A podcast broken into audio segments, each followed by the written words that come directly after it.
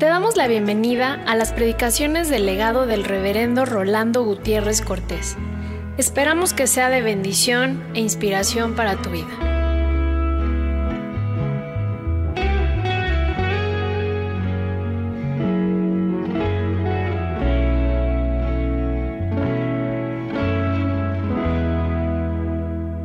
Marcos 4, de 30 al 32. Lo que aquí está bajo el título Parábola de la semilla de mostaza. Decía también, ¿a qué haremos semejante el reino de Dios? ¿O con qué parábola lo compararemos? Es como el grano de mostaza, que cuando se siembra en tierra, es la más pequeña de todas las semillas que hay en la tierra. Pero después de sembrado, crece y se hace la mayor de todas las hortalizas y echa grandes ramas, de tal manera que las aves del cielo pueden morar bajo su sombra. Hoy comenzamos una nueva parte acerca de lo que hemos venido considerando de la persona y de la obra de Cristo y que tiene el nombre de Cristología y es la parte en donde vamos a ver el valor que tiene esto, el valor que tiene. Y por eso acá vamos a ver en la parábola de la semilla de mostaza el valor divino, humano que tiene el Hijo, o el valor que tiene para nosotros esta parábola considerando que la está diciendo nuestro Señor, verdadero Dios y verdadero hombre. Podríamos considerar esta parábola en lo que enseña en sus relaciones con el reino de los cielos, sin tener que plantearnos que lo está diciendo Jesús. Pero la fuerza de la parábola, aunque la enseñanza es grande, está en que lo dijo Jesús. Y la fuerza en que lo dice Jesús es porque es el verdadero Dios y el verdadero hombre que se ha dado por nosotros. Y eso tiene un valor. Y es lo que vamos a ver. En cuanto al grano de mostaza, se nos menciona en el mismo pasaje que es una simiente muy pequeña. Tan pequeña que en el campo de Palestina se pensaba que era la más pequeña de las simientes de la tierra. Ahora, cuando este grano de mostaza nace y crece, llega a crecer hasta dos metros de altura. No es grande, dos metros, dos y medio cuando más. Pero eso sí es frondoso. Y allí comienzan las avecitas a hacer sus nidos, cuando ya son desarrollados. Y el Señor pone a esta semilla muy chiquita, que nace, que crece, que se desarrolla, y siendo tan chiquita, capaz de cubrir a tantas avecitas de los cielos, como un ejemplo, como un símbolo, como una analogía del reino de los cielos. Cómo la semilla tan chiquita puede nacer, puede crecer, puede desarrollarse, hasta para dar cabida y abrigo a los pajaritos. La pregunta es, sin embargo, ¿quién hace nacer esa semilla? ¿Quién hace crecer esta semilla? ¿Quién hace desarrollarse a esta semilla? ¿Cómo subsiste esta semilla? Porque la vida que trae la semilla no es algo que viene de fuera, sino que la semilla lo tiene. Y el nacimiento y el crecimiento son tan serios como fenómenos que hay que preguntarse quién lo hace. ¿Quién hace este abrigo para todos? Todos estos pajaritos que no se han dado cuenta ni han sembrado la semilla, ni han sabido cuándo nació, ni cuándo creció, ni cómo estaba creciendo. Pero que se dan cuenta que hay una sombra y se meten allí. De eso es lo que se dan cuenta los pajaritos. Crece mucho. Y probablemente en este fenómeno de crecimiento donde el Señor quería que nosotros no nos asustáramos, que crece y mucho, y que no debemos sorprendernos. Claro que para mí esto es una gran consolación. Este es el valor. Porque yo puedo andar como sembrador de semillas chiquititas. Puedo decir, ¿pero qué? Puede valor tener el que yo ande sembrando esta simientecita por acá. Sin embargo, no debemos de preocuparnos. ¿Por qué? Porque esa pequeña simiente va a nacer, va a crecer, se va a desarrollar y ya van a llegar, van a llegar a visitas para abrigarse. Ahí se van a cobijar. Para los discípulos esto era una gran eh, bendición, una gran ayuda, una gran consolación, porque se podrían haber sentido que cómo los mandaban a andar sembrando esas semillitas. Pues dicen, no se preocupen, que crecen rápido. Crecen rápido. Y quien las hace nacer y quien las hace crecer y quien las hace desarrollarse es precisamente el Señor. Por eso, el valor de esta parábola está en que nos ubica en cuanto a la creación. Vean ustedes cómo en esta semilla hay un germen, tan cierto como que nace. Y en el caso del Evangelio hay un germen, tan cierto como que nace. En la semilla hay un germen de vida, que al nacer crece y se desarrolla. Pero se imaginan que en la simiente del Evangelio hay un germen de vida eterna.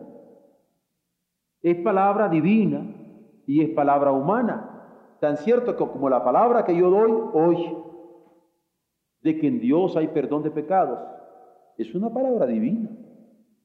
Es una afirmación de Dios. Es una promesa de Dios. Pero al mismo tiempo es una palabra humana porque yo la estoy diciendo. Y justamente en español y en una manera en que todos podemos entenderlo. Por eso, el gran valor que va a tener esta parábola es que nos ubica en cuanto a la creación.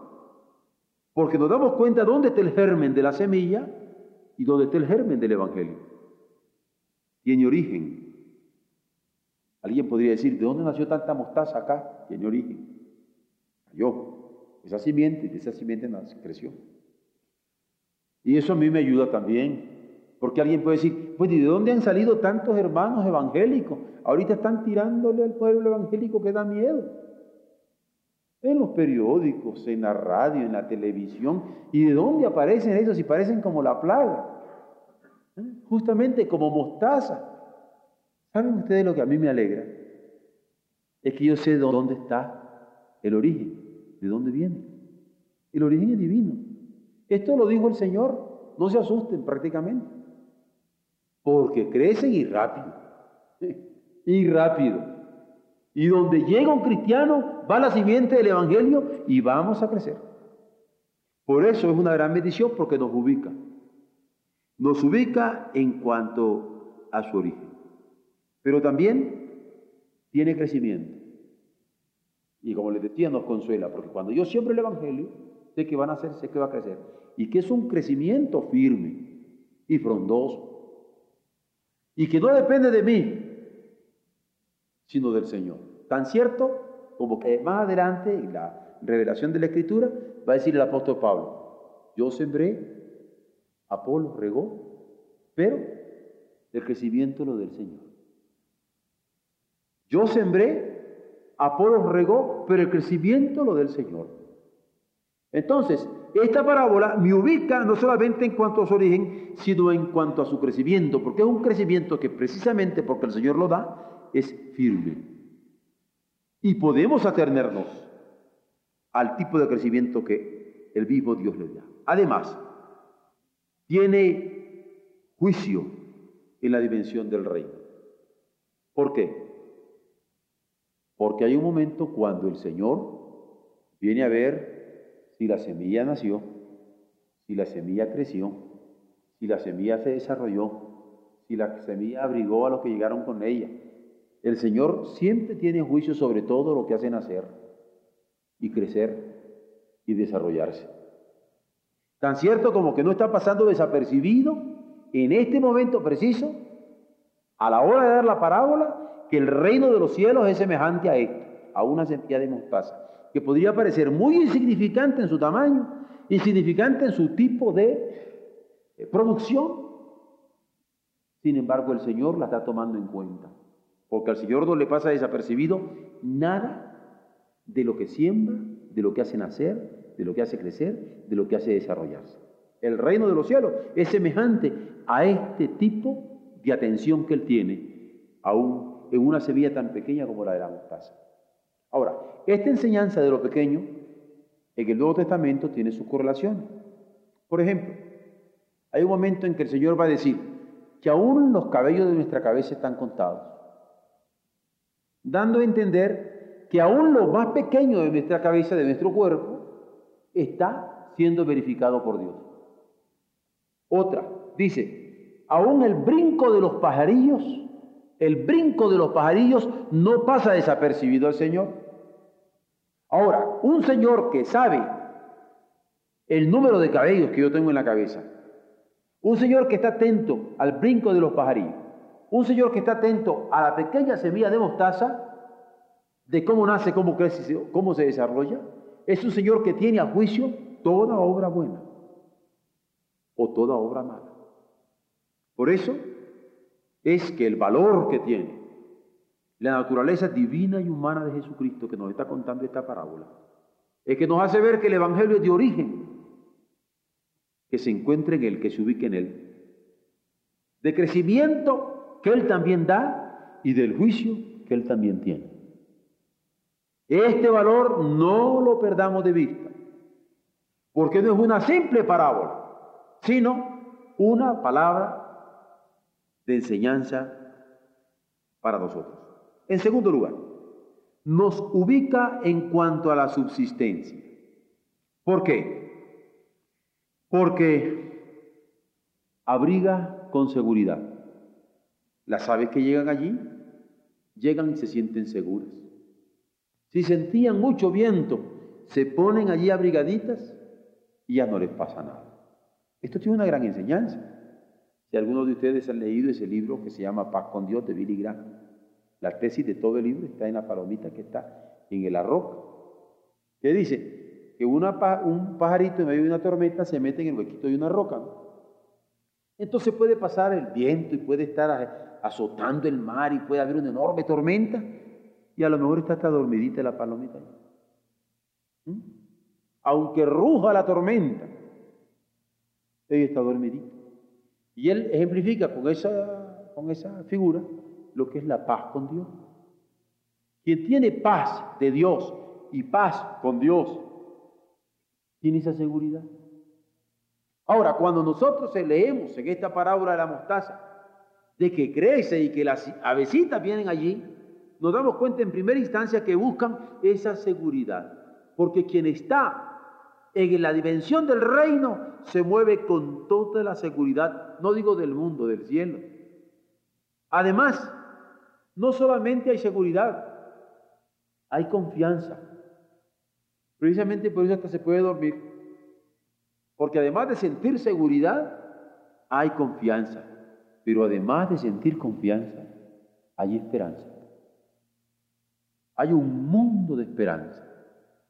La esperanza nosotros la vivimos a veces hasta imperceptiblemente. Yo sé que muy pocas veces nos planteamos eso. Sin embargo, la vivimos. La gente dice que no vive la seguridad y no vive la confianza y no vive la esperanza y se sienten agnósticos y descreídos y escépticos y todas las cosas que ustedes quieran. Pero cuando uno les pregunta, ¿usted cree que, usted cree que va a estar la calle ahí ahorita que salga? Ah, no, pues claro. Ah, ¿verdad? ¿Y qué tal si no estuviera? ¿Cree que va a estar el metro cuando llegue? Ah, no, pues sí. ¿Y qué tal si no estuviera? ¿Cree que van a estar los semáforos funcionando. Cree que va a haber luz eléctrica. Cree que va a haber seguridad a la salida, que no nos van a bombardear en estos momentos. Muchas cosas, cuando entramos, esperamos que pasen. De manera que cuando salgamos, todo va a estar igual. Y tan cierto como que salimos pensando que allí va a estar la calle, que allí va a estar el metro, que allí van a estar los semáforos, que allí va a estar la ciudad. Ah, no, pero no creemos. Claro que sí. Y el reino de los cielos, el reino de los cielos es semejante a ese grano de mostaza que tan pequeñito, cuyo nacimiento, cuyo crecimiento y cuyo desarrollo dependen justamente de Dios. Aparentemente insignificante, puede ser el abrigo y seguridad de las aves. Puede ser la confianza de las mismas, puede ser la esperanza de estos seres irracionales que solo se mueven por esa inercia que se llama instinto de vida. ¿Cuánto más en el caso de nosotros? Sin embargo, el reino de los cielos de tal manera se asemeja a este grano de mostaza que hay mucha gente que están abrigados a la gracia de Dios que no se dan cuenta de lo que se han metido. Y ya muchas veces nosotros nos hemos percatado de la gran dicha de ser hijos de Dios. Que en ocasiones hemos estado en un peligro que el Señor nos ha salvado y de repente decimos, gracias a Dios, porque nosotros no nos percatábamos de su protección. Ciertamente estamos encomendados a sus manos, pero en un momento dado, ya cuando ha pasado el peligro, cuando nos percatamos que el Señor ha estado con nosotros. Ahora, como las avecitas irracionales, instintivas, en un arbolito de mostaza. Así, nosotros, racionales, espirituales, muchísimas veces nos sentimos. ¿Por qué? Porque así es el reino de los cielos. El reino de los cielos da la lluvia para buenos y malos, da el sol para justos y pecadores, porque el reino de los cielos es toda la gracia del Señor que se manifieste en favor nuestro en la persona de Jesucristo y en su misericordia.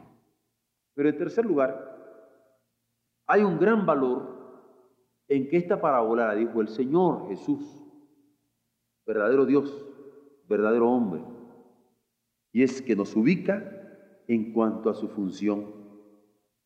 ¿Por qué? Hay un Señor, hay un Señor, hay un Salvador, hay un Rey. ¿Por qué? Porque hay un Señor que manda, hay un Salvador que redime una vida para dirigirla. Porque no crean que el Señor nos redime para que nosotros sigamos haciendo lo que nosotros queramos. Él rescata nuestras vidas, redime nuestras vidas, saca nuestras vidas, toma nuestras vidas para ahora tomarla de la cuenta suya y llevarla adelante. Entonces, en tanto que Señor nos manda, en tanto que Salvador dirige nuestras vidas, pero en tanto que rey quiere nuestro gobierno. ¿O ustedes creen que la semillita nace porque quiere y crece porque quiere y se desarrolla porque quiere y abriga porque quiere? No, y es que así es el reino de los cielos.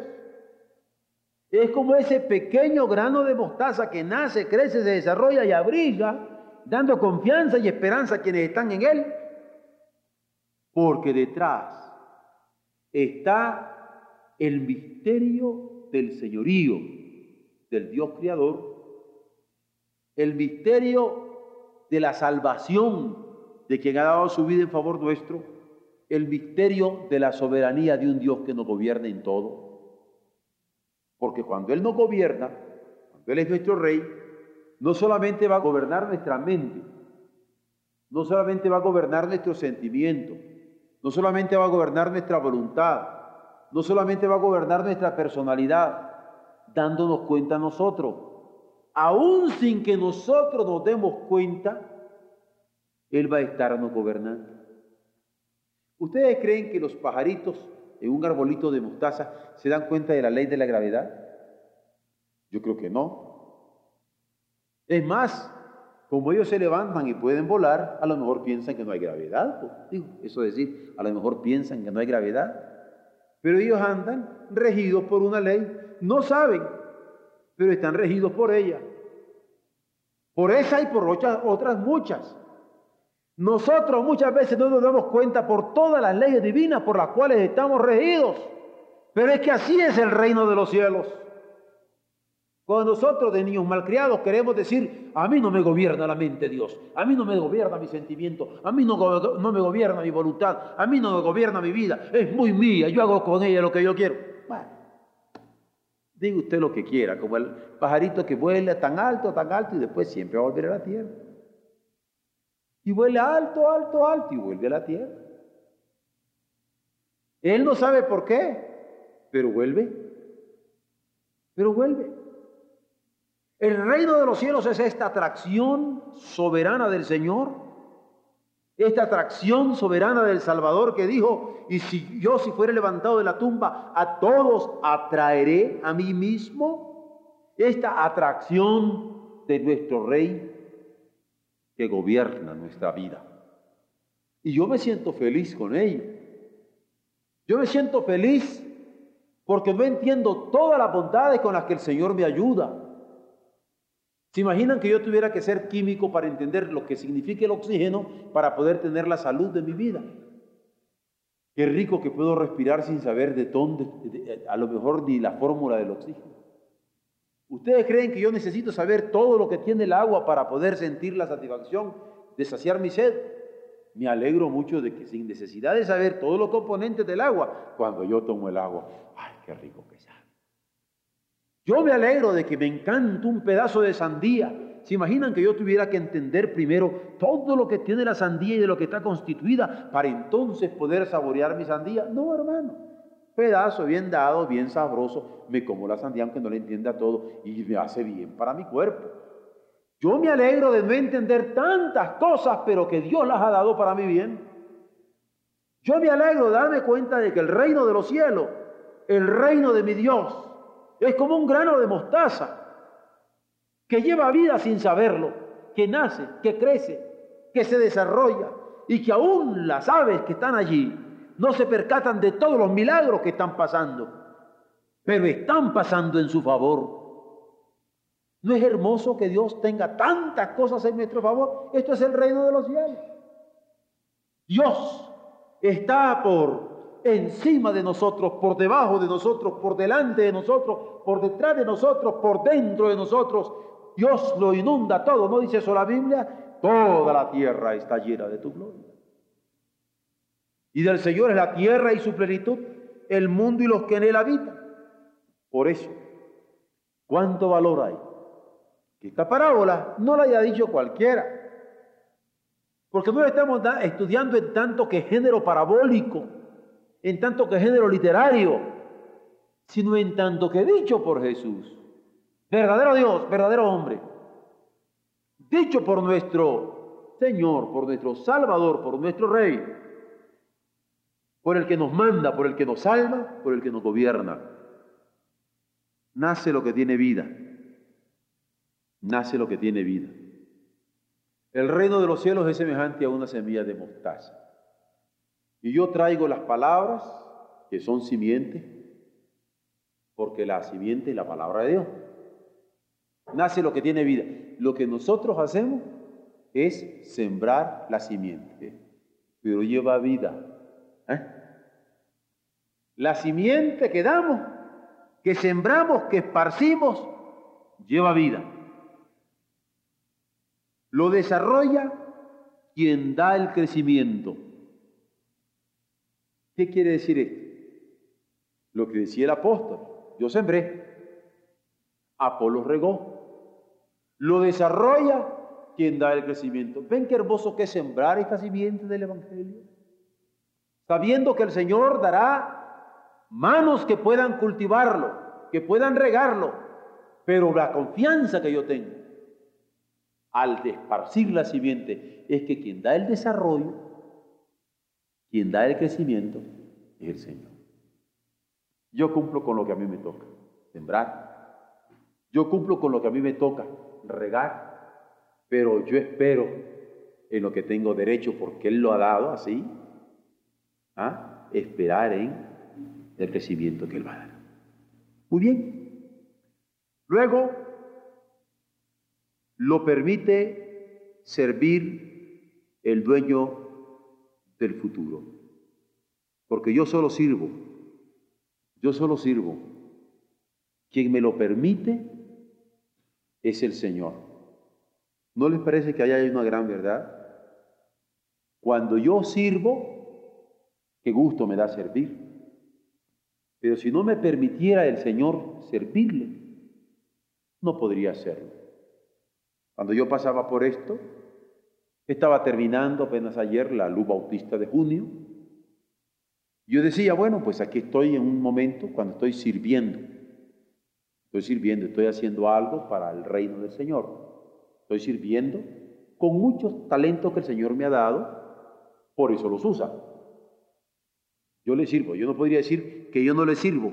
Pero ¿quién es el que me lo permite? ¿El voto de los hermanos que me dijeron, usted va a ser el director? No. El Señor me lo permite. Porque ellos podrían haberme dado el voto y yo perder la razón. Podrían haberme dado el voto y yo estar enfermo. Podría darme el voto y no poderlo publicar porque no hay libertad. Yo solo sirvo. Yo solo sirvo. Quien lo permite es el Señor. El hermano puede decir, yo aquí estoy predicando en la Alameda. No, está predicando. Te sirve. Pero quien lo permite, el Señor. En esto hay toda una dependencia total de lo que el Señor nos permite. Miren ustedes, cuando le servimos a nuestra esposa, le servimos, pero qué bueno que me permite el Señor servirle. Yo quisiera servirle a mi mamá, pero ya está con Él. Durante yo estuve en vida con ella, la pude servir y Dios me permitió servirla. Debemos de aprovecharnos en tanto que es hora, en tanto que el Señor nos da permiso de hacerlo, de sembrar su evangelio, de cultivar su evangelio, de servir al hermano. El reino de los cielos es como esta semilla de mostaza. ¿Por qué? Porque es el Señor el que permite, el dueño del futuro el que permite el poder servir. La semilla de mestaza crece mucho, crece rápido. Yo creo que vale la pena que sembremos el Evangelio, inspirados por esta semilla de mostaza, porque como andan las cosas, qué consolador es saber que la semilla del Evangelio crece mucho y rápido. Hay que sembrar, sabiendo que crece mucho, rápido porque el reino de los cielos es como la semilla de mostaza. Y en tanto que tenemos tiempo, podemos hacerlo. Tenemos que sembrarlo sabiendo esta verdad. Pero sobre todas las cosas, lo que yo estoy respondiendo es el valor que tiene, el valor que tiene la vida y la obra de Jesús, verdadero Dios y verdadero hombre, que nos está dando esta parábola. ¿Cuál es el valor? Que Él que nos ha dado esta enseñanza, que Él que nos ha dado estas promesas, es quien nos las puede cumplir. ¿No les parece de gran valor? Porque si alguno de ustedes me dice, pastor, mire, yo estoy para ayudarle, vaya y en la oficina tal le van a, atender mañana. Bueno, yo puedo ir confiando en la palabra de ustedes. Pero si uno de ustedes me dice, pastor, yo quiero ayudarlo, yo paso por usted, yo mero lo voy a atender, yo creo que me sentiría más tranquilo. ¿No sentirían ustedes eso si yo se lo digo también? ¿Cuánto más con el Señor? Este es el valor. Que el verdadero Dios, el verdadero hombre, Jesucristo nuestro Señor, nos está dando estas enseñanzas que esta semilla crece mucho y rápido. Y el origen y el fin son suyos y en Él. Dios nos inspire con su palabra. Amén.